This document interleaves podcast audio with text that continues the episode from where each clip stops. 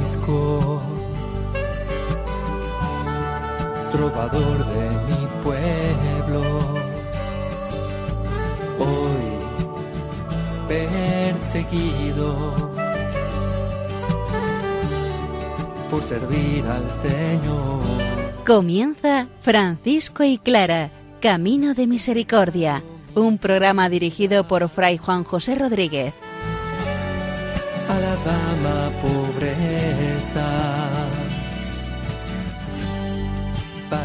Poder estar más cerca de Dios. Yo, Clara, Un saludo de paz y bien en el Señor, hermano. Empezamos hoy a leer la carta a un ministro, carta escrita en torno a 1218 a 1221. No sabemos exactamente a qué ministro se dirige, pero la carta resuena a Francisco y revela su fibra más entrañable, que es la misericordia.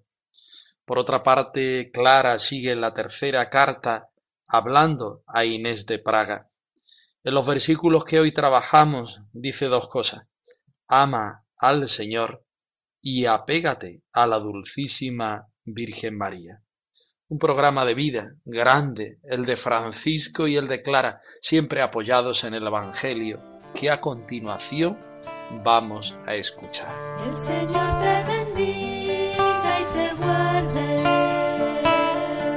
te muestre su rostro y tenga piedad de ti. Del libro de los números. El Señor se dirigió a Moisés y le dijo, Dile a Aarón y a sus hijos que cuando bendigan a los israelitas lo hagan de esta manera. Que el Señor te bendiga y te guarde. Que el Señor te mire con agrado y te muestre su bondad. Que el Señor te mire con amor y te conceda la paz. Así ellos pronunciarán mi nombre sobre los israelitas y yo los bendeciré. Y te guarde, te muestre su rostro y tenga piedad de ti. Te dirija su mirada y te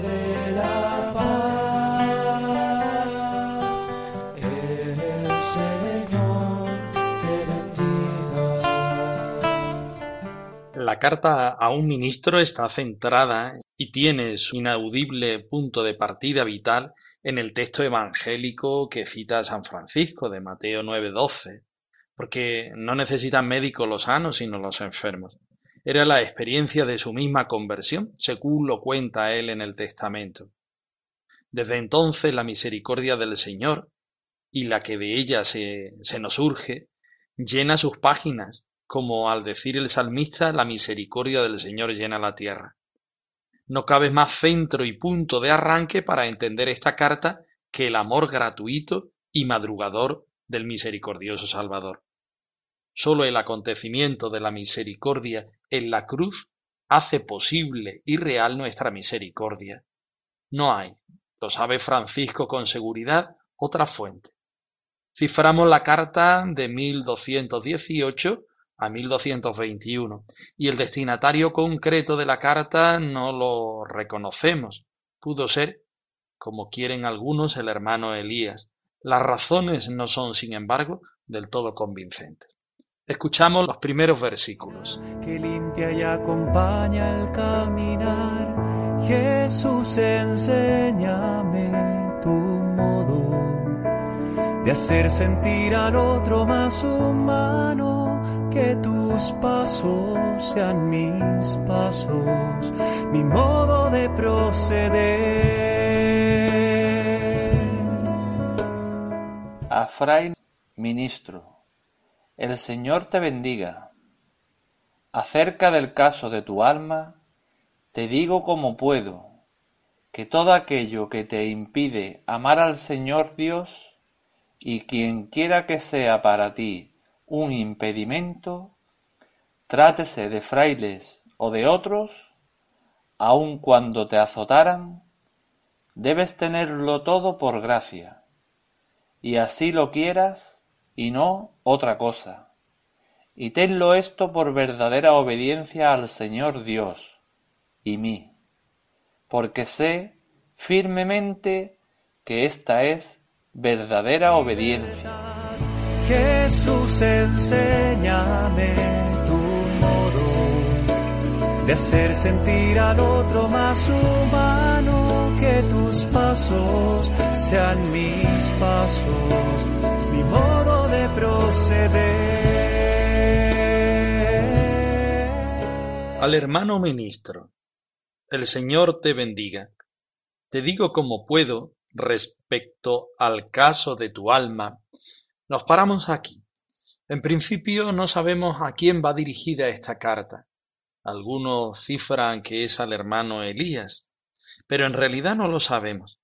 El caso es que este ministro, este servidor de la fraternidad, escribe al hermano Francisco o le comenta un tema, y San Francisco le escribe una carta y le responde en concreto al problema que él le dice. ¿Cuál es el problema de conciencia que este ministro ha presentado a la consideración de Francisco? Pues seguro que las dificultades encontradas en su servicio, las cosas que te son un obstáculo para amar al Señor Dios y quien quiera que te pone el obstáculo, sea bien los hermanos, o cualquier otro razonamiento o motivo que azotara a este hermano. El tal ministro ve como la única solución de este desencuentro entre el amor de Dios y los hermanos a la renuncia de su cargo y a retirarse a un eremitorio. Sin embargo, San Francisco le contesta de una forma totalmente distinta. Seguimos leyendo la carta. Te digo como puedo respecto al caso de tu alma, que ya lo conocemos, que todas las cosas que te son un obstáculo para amar al Señor Dios y quien quiera que te ponga el obstáculo, es decir, no solo el problema, sino quien te pone el problema, sea de los hermanos o sea de cualquier otro, aunque te azotara, debes tenerlo como una gracia. Por tanto, San Francisco dice, este problema que lo ves tan mal y que quieres eh, quitarte de tu cargo, ir a un eremitorio, esto para nada es un problema, es un reto, es una gracia. Francisco hace en esta carta un uso reiterado del verbo mm, volo en latín, que significa querer en su sentido más inmediato. La comprensión de esta frase, lejos de decirle al hermano que haga lo que quiera, supone una afirmación extrema del respeto de la persona y de su libertad, de su ritmo, de la acción de Dios en ella. Hermano, esto respetando tu libertad, respetando quién eres, respetando tu problema, respetándolo todo, yo no puedo dejar que tú hagas lo que quieres. Tú quieres irte porque este problema te azota. Y yo respetando tu libertad, respetándote a ti, no te puedo dejar ir. No puedo dejar hacer lo que tú quieres, sino en conciencia debo decirte lo que es mejor para el bien de tu alma. ¿Y lo mejor para el bien de tu alma cuál es? Pues viene adelante diciéndolo. Y quiérelo así y no a otra cosa. Es decir, no tomes este problema como el final, sino como el principio de un reto, donde encuentras la voluntad del Señor y donde sabes que Él está y te va a ayudar. Y sea esto para ti verdadera obediencia al Señor Dios y a mí. Tómalo como algo que te ofrece el Señor y la misma vida y la obediencia dentro de la vida, de la vida franciscana. Pues sé firmemente que esta es verdadera obediencia a ti.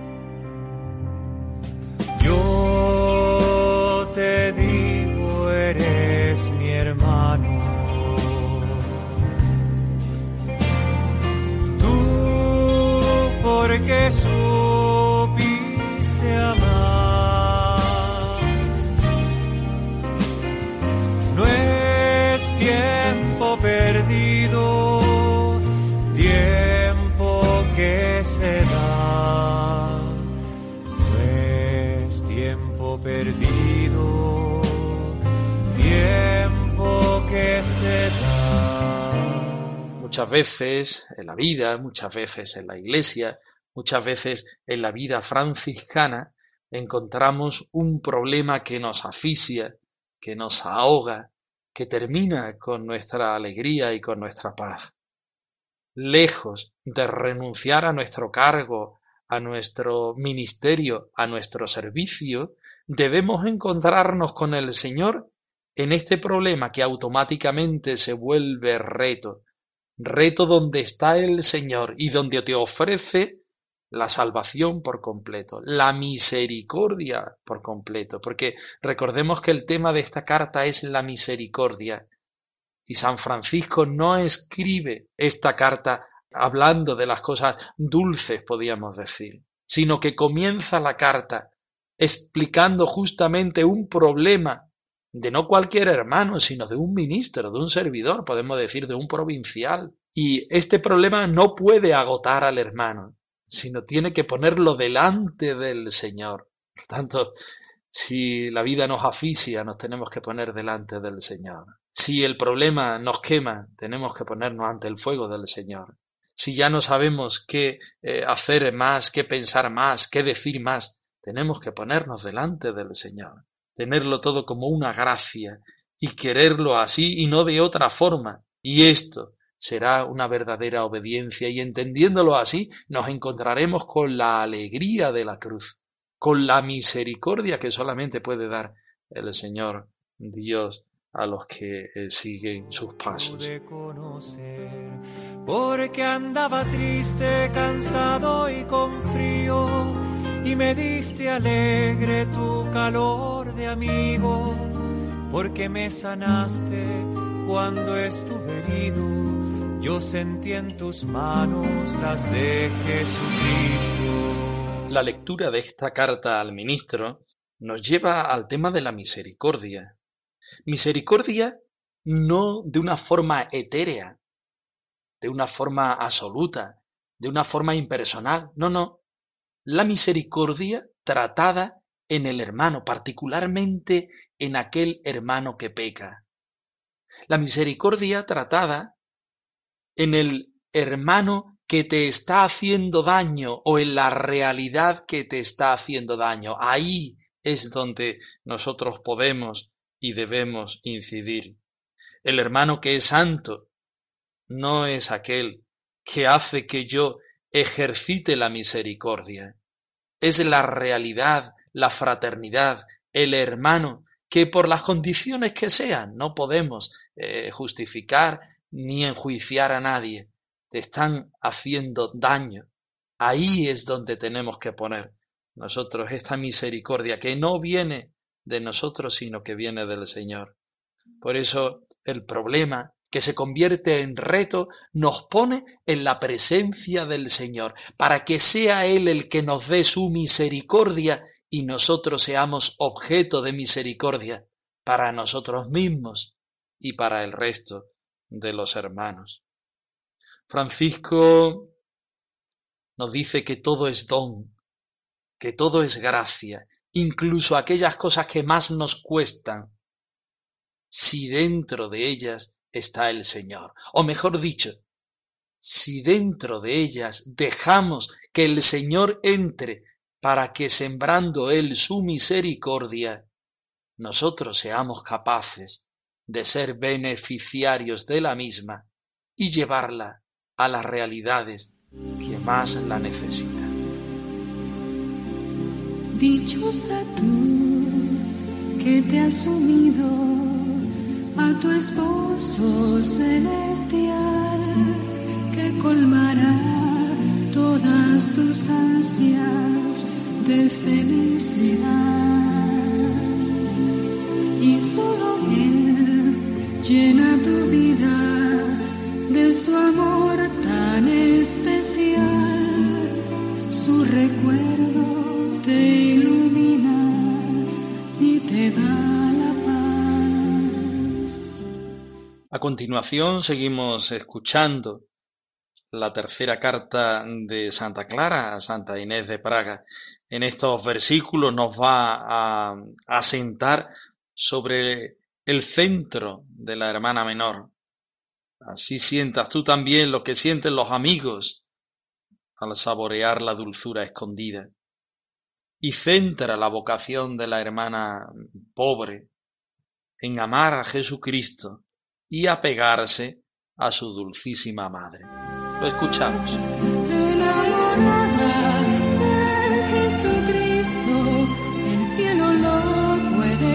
el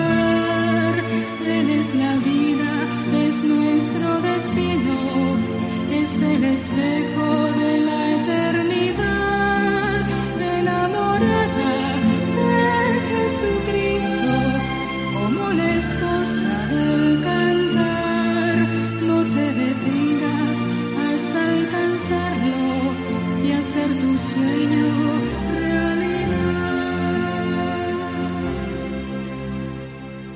para que también tú sientas lo que sienten los amigos cuando gustan la dulzura escondida que el mismo Dios ha reservado desde el principio para quienes lo aman. Y dejando absolutamente de lado a todos aquellos que en este mundo falaz e inestable seducen a sus ciegos amantes, ama totalmente a aquel que por tu amor se entregó todo entero, cuya hermosura admiran el sol y la luna, cuyas recompensas y su precio y grandeza no tienen límite. Hablo de aquel Hijo del Altísimo a quien la Virgen dio a luz y después de cuyo parto permaneció virgen.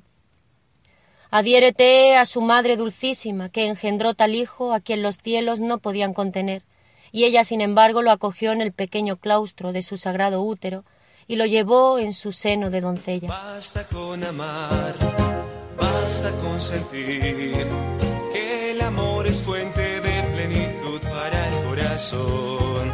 Basta con amar, basta comprender que la vocación más perfecta y pura es el amor. Venimos arrastrando versículos de la tercera carta de Santa Clara a Inés de Praga. ¿Dónde está el secreto de la alegría que está hablando en los versículos anteriores? En estos versículos nos lo define. El secreto de la alegría está en la mirada de amor único y total a Jesús. Lo dice clarísimamente en el versículo 14 que comenzamos a estudiar en este programa, para que así sientas también tú lo que sienten los amigos al saborear la dulzura escondida. ¿Qué sienten los amigos del Señor? La alegría, la alegría en el Señor, la alegría del Señor, tal como le dice el Salmo 30, 20, que el mismo Señor ha reservado ya desde el principio para los que le aman, como dice bien San Pablo en 1 Corintios 2, 9. Y dejando a un lado absolutamente todo lo que en este mundo falaz e inestable tiene atrapados a los que ciegamente lo aman, es decir, tenemos que quitar todas aquellas realidades que no nos ayudan. Debemos retirar aquellas realidades que realmente nos estorban. ¿Y qué tenemos que hacer? Santa Clara lo dice. Tenemos que amar. Ama con todo tu ser. Como diría mm, San Lucas en el capítulo 10 de 27, amarás al Señor tu Dios con todo tu corazón, con toda tu alma, con todas tus fuerzas, con toda tu mente. De ahí toma esa expresión y digamos esa radicalidad. Ama con todo tu ser, con toda tu alma, con todo tu corazón, con todas tus fuerzas, con toda tu mente. ¿A quién has de amar? A aquel que totalmente se entregó por tu amor, cuya belleza admiran el sol y la luna. Es curioso que aquí Santa Clara recurre nuevamente a la liturgia, a la liturgia del oficio de lecturas del día de Santa Inés Mártir, es decir, la santa patrona de Inés de Praga, su santa, por decirlo de alguna manera, que seguro le tendría muchísima devoción. Y Santa Clara se mete en el mundo interior de esta hermana y le habla en su lenguaje, con aquellas características que sabe que a ella valora de una manera especial. Y al explicarle el amor que debe tener a Jesucristo y cómo ella está interiorizando en ese núcleo que es el amor del Señor, toma las frases del oficio de lectura de su santa patrona y cuyos premios y su preciado valor y grandeza no tienen fin. Por tanto, ama a aquel, te digo, reitera Santa Clara, ama a aquel, te digo, que es el Hijo del Altísimo, a quien dio a luz la Virgen, que después del parto siguió siendo virgen. En este escrito que está lleno de amor a Dios, de pasión hacia, hacia Dios, Santa Clara va metiendo lo que es la, el amor con mayúscula y su respuesta al amor, que sería el amor con minúscula, pero también mete la verdad, mete la doctrina de la Iglesia. Es que cuando habla de María, dice que María antes era virgen, era virgen en el parto y siguió siendo virgen. Es decir, no solo está eh, diciéndole lo que siente la hermana y lo que siente ella, cuál es la respuesta vocacional, sino además está dando una catequesis para que Inés de Praga y las hermanas que después lean este texto, pues sepan cuál es la doctrina de la Iglesia.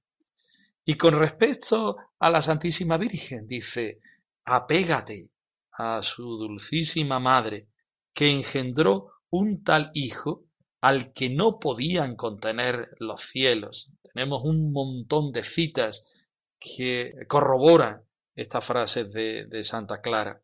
Y ella, sin embargo, lo acogió en el pequeño claustro de su vientre sagrado y lo llevó en su seno de doncella. Santa Clara utiliza aquí la teología, mm, podemos decir, mariana, y después también la costumbre de, de la vida contemplativa.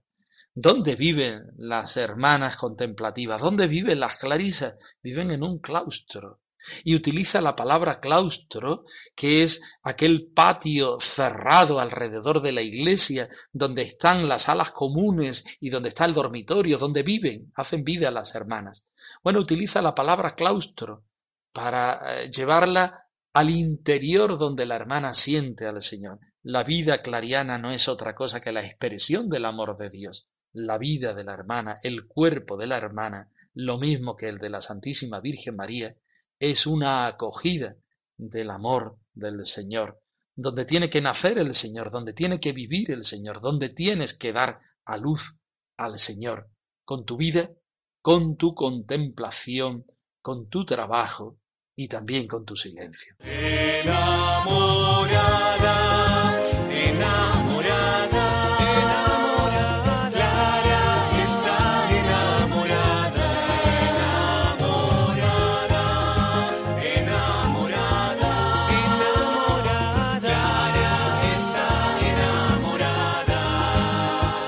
Francisco y clara arroba radiomaria.es.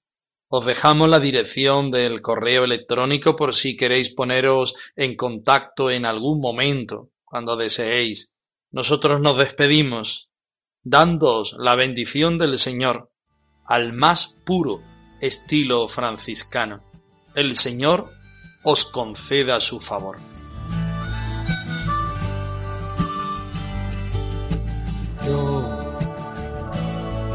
Francisco, trovador de mi pueblo, hoy perseguido por servir al Señor. Han escuchado en Radio María Francisco y Clara, Camino de Misericordia, un programa dirigido por Fray Juan José Rodríguez. A la dama passar.